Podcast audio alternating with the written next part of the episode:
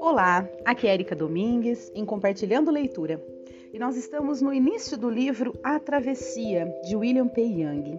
E hoje nós vamos ler o capítulo 1. Talvez eu deva dividir em dois áudios esse capítulo. Vamos ver como, como vai ser aí é, o desenrolar da leitura. Mas o primeiro capítulo tem o título Uma Tempestade se Aproxima. E eu vou fazer uma citação de Khalil Gibran.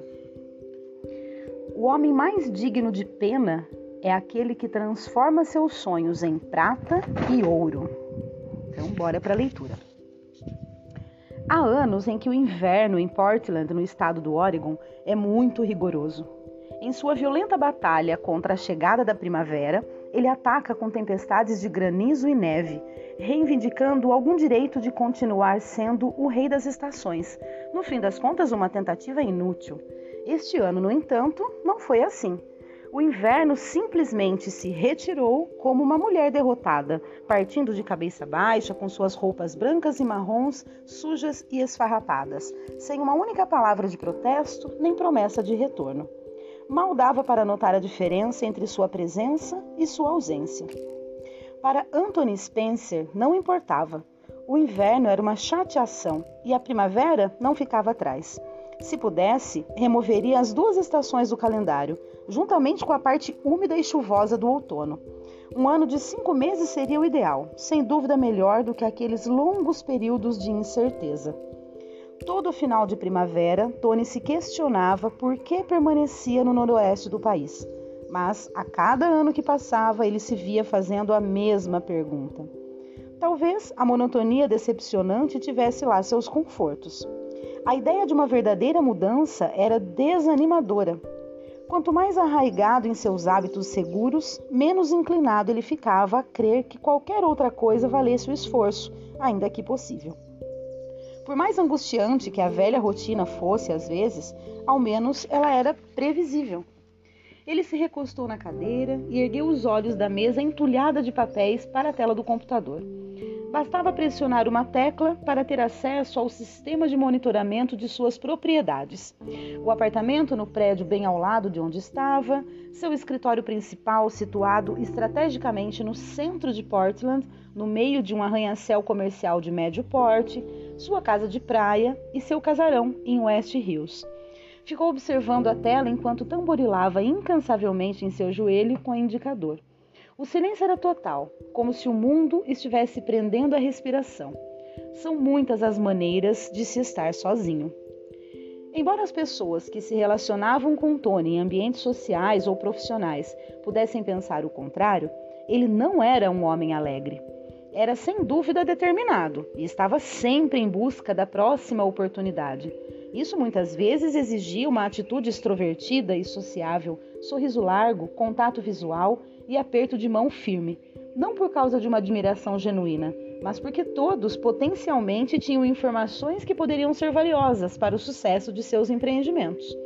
Suas perguntas constantes faziam pressupor um interesse sincero, o que dava a seus interlocutores a impressão de que eram importantes, embora também transmitissem uma sensação de vazio. Famoso por suas iniciativas filantrópicas, Tony entendia a compaixão como um meio de alcançar objetivos mais palpáveis. O altruísmo tornava as pessoas muito mais fáceis de manipular. Depois de algumas tentativas hesitantes, ele havia concluído que amizades eram um mau investimento, pois traziam lucros baixíssimos. O verdadeiro altruísmo era um luxo para o qual ele não tinha tempo e nem energia. Em vez disso, baseou seu sucesso na administração e na construção de imóveis, empreendimentos comerciais diversificados e numa carteira de investimentos em expansão, meios em que era respeitado e temido como um empresário agressivo e um mestre das negociações. Para Tony, a felicidade era um sentimento tolo e efêmero, uma brisa passageira se comparada ao perfume de um negócio em potencial e ao gosto viciante da vitória. Como um velho sovina, ele adorava sugar os últimos resquícios de dignidade daqueles ao seu redor, especialmente dos funcionários que suavam a camisa mais por medo do que por respeito. Como um homem desses poderia merecer amor ou compaixão? Quando sorria, Tony quase podia passar por um homem bonito. a genética o abençoara com mais de 1,80m de altura e um cabelo que, mesmo aos quarenta e tantos anos, não dava sinais de rarear, embora já estivesse ficando grisalho nas têmporas. Obviamente, anglo-saxão, ainda assim, algo de mestiço e delicado suavizava seus traços, sobretudo naqueles raros momentos em que abandonava sua habitual postura séria de homem de negócios e se deixava levar por um riso incontido. Para os padrões usuais, ele era rico, bem-sucedido e muito bom partido. Um tanto mulherengo. Exercitava-se o suficiente para manter a forma, ostentando apenas uma barriga pouco proeminente, que podia ser encolhida quando necessário. E as mulheres iam e vinham, as mais espertas pulando fora antes que as outras, e todas elas se sentindo péssimas depois da experiência. Ele havia se casado duas vezes com a mesma mulher. A primeira união, quando ambos tinham apenas vinte e poucos anos, tinha gerado um casal de filhos.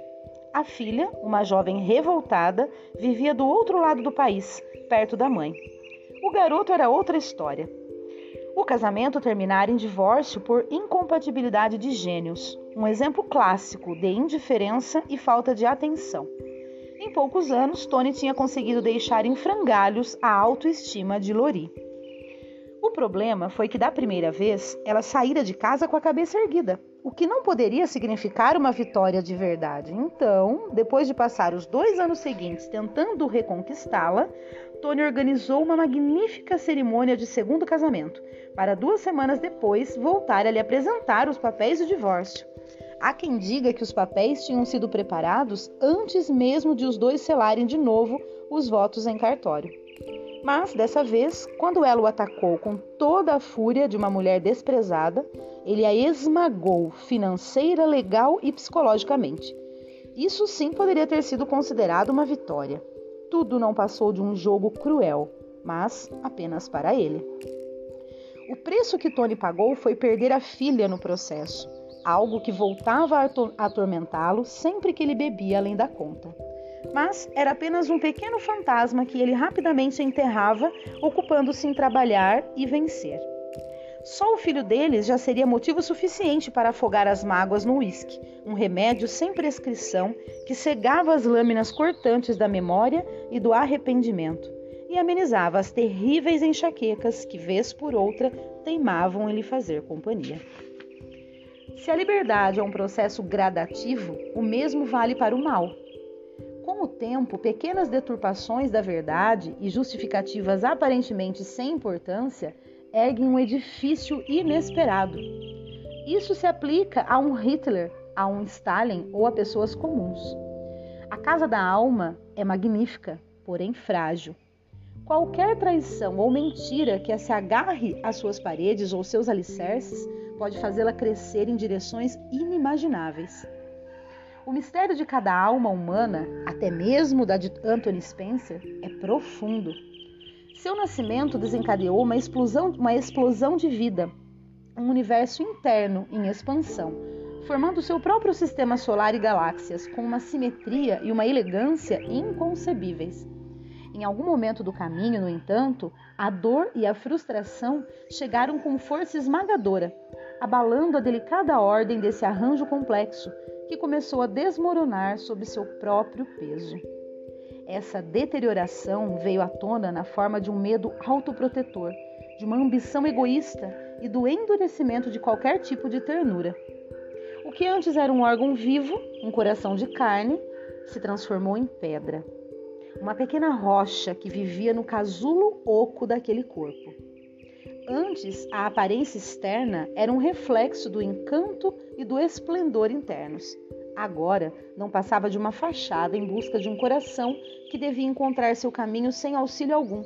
Um astro moribundo, faminto dentro de seu próprio vazio. A dor, a frustração e, por fim, o abandono são feitores cruéis, mas juntos eles se tornam uma desolação quase insuportável.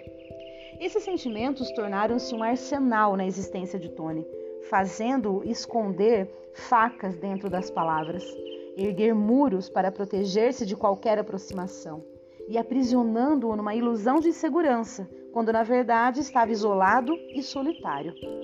Restava pouca música verdadeira na vida de Tony. apenas resquícios de criatividade quase inaudíveis. A trilha sonora de sua sobrevivência não passava de música de elevador, melodias insossas que acompanhavam o ritmo da subida. As pessoas que o reconheciam na rua meneavam a cabeça para cumprimentá-lo, os mais sensíveis cuspindo com desdém na calçada depois que ele passava. Mas muitos se sentiam atraídos por ele, puxa-sacos e bajuladores que aguardavam suas próximas ordens, loucos para conquistar uma migalha de aprovação ou do que imaginavam ser afeto. Sempre existem aqueles que aproveitam a onda de um suposto sucesso por necessidade de garantir sua própria importância, identidade e intenções. A percepção faz a realidade, mesmo que essa percepção seja uma mentira. Tony possuía uma mansão em West Hills e, a não ser que tivesse organizado algum evento em benefício próprio, mantinha apenas uma pequena parte dela aquecida. Embora raramente ficasse lá, gostava de pensar na propriedade como um monumento à derrota de sua esposa. Lori tinha ficado com a casa como parte do primeiro acordo de divórcio dos dois, mas precisou vendê-la para pagar as exorbitantes despesas legais referentes ao segundo. Com a ajuda de alguns comparsas, ele a comprou de volta por uma micharia chegando a chamar a polícia para retirar sua perplexa esposa da propriedade no dia em que foi sacramentada a venda.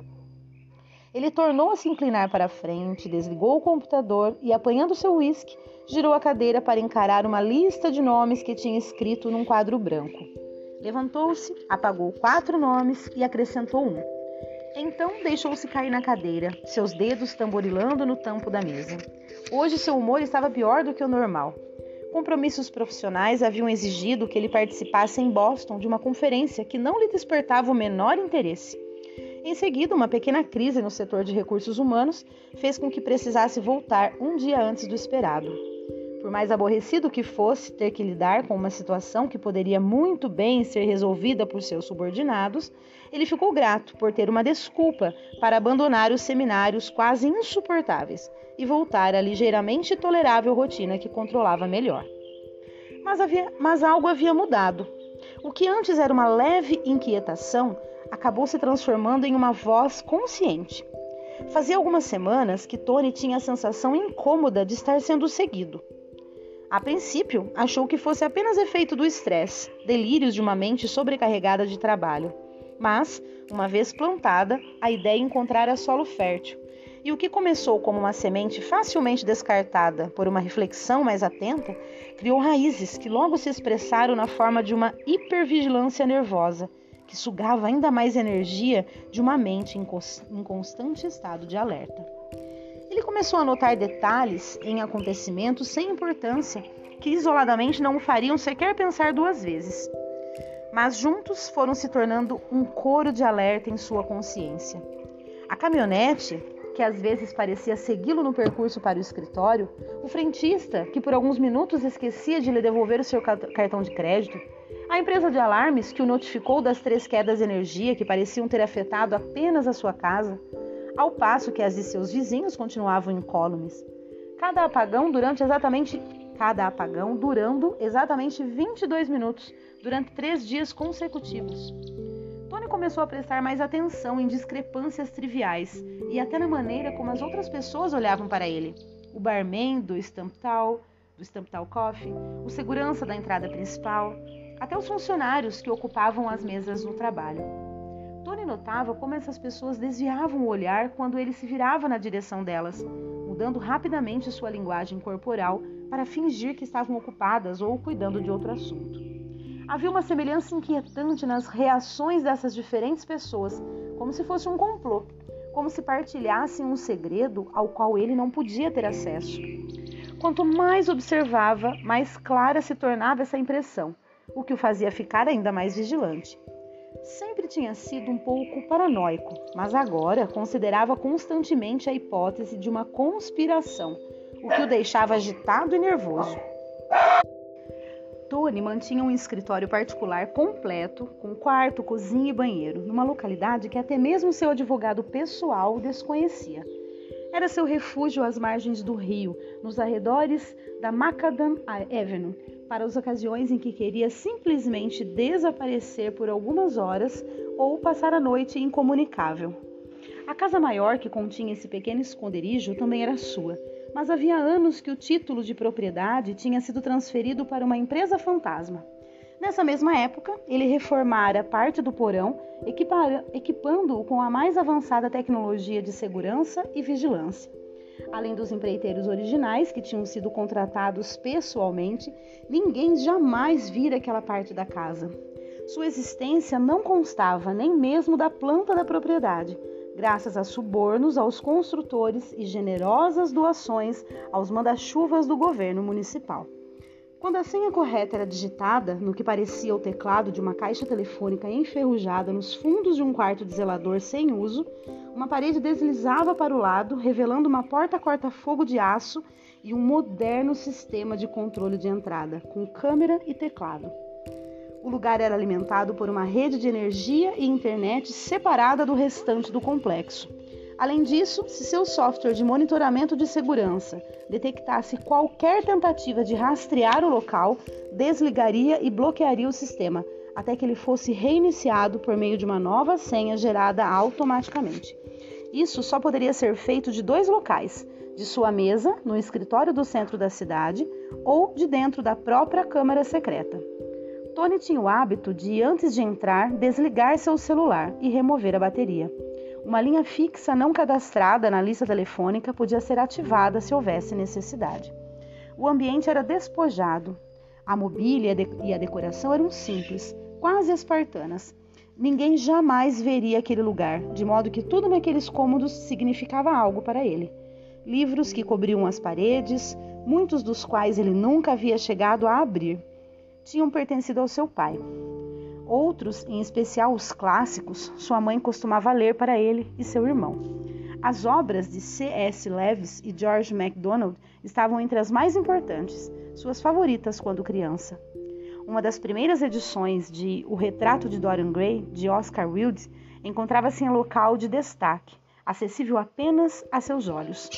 Em uma das extremidades da estante havia diversos livros de negócios, lidos com atenção e marcados do começo ao fim, um verdadeiro arsenal de mentores. As, as maricacas estão querendo ler junto comigo aqui. Continuando. Havia também gravuras de Esquer e Dolittle. Isso, isso que é isso que é uma leitura extremamente doméstica, né? Ó, não adiantou, ó. O meu amor aqui tentou espantar elas e elas continuam aqui no postinho.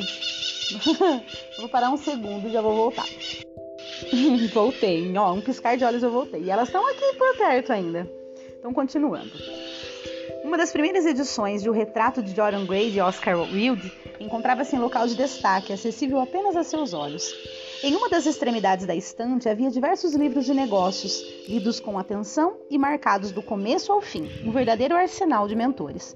Havia também gravuras de, es de Esquer e Dolittle, penduradas aleatoriamente nas paredes, e uma vitrola em um dos cantos.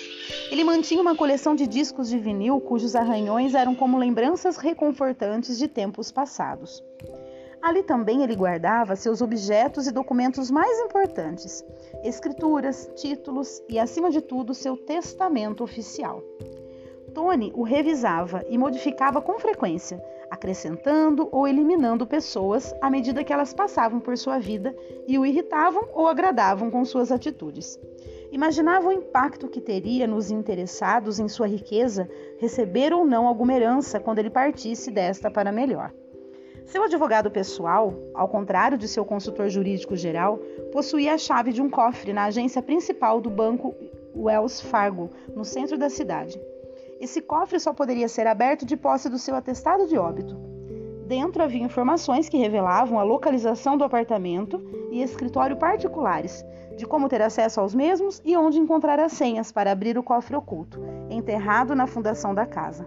Caso alguém tentasse chegar ao cofre sem um atestado de óbito, o banco deveria notificar Tony imediatamente. E como já alertara seu advogado, se isso um dia acontecesse, o vínculo profissional entre eles seria interrompido na mesma hora, assim como os generosos honorários pagos, sem falta, todo o primeiro dia útil de cada mês. Bom, pessoal, eu vou parar por aqui, porque já está dando quase 20 minutos de áudio. E nós estamos praticamente no meio desse primeiro capítulo. Então eu vou parar para que a gente possa digerir toda essa leitura, né, não ficar cansativa, e aí eu retomo no próximo áudio para a gente finalizar esse primeiro capítulo. Espero que vocês estejam gostando desse início. Então estamos sabendo a respeito do Tony, aí o nosso personagem principal, né, do Anthony Spencer, é, pessoa extremamente bem, bem financeiramente, né, com muitos recursos, muitos bens. Vamos ver o que, que nos traz aí a leitura. Espero que vocês realmente estejam gostando. Um grande abraço e até o próximo áudio.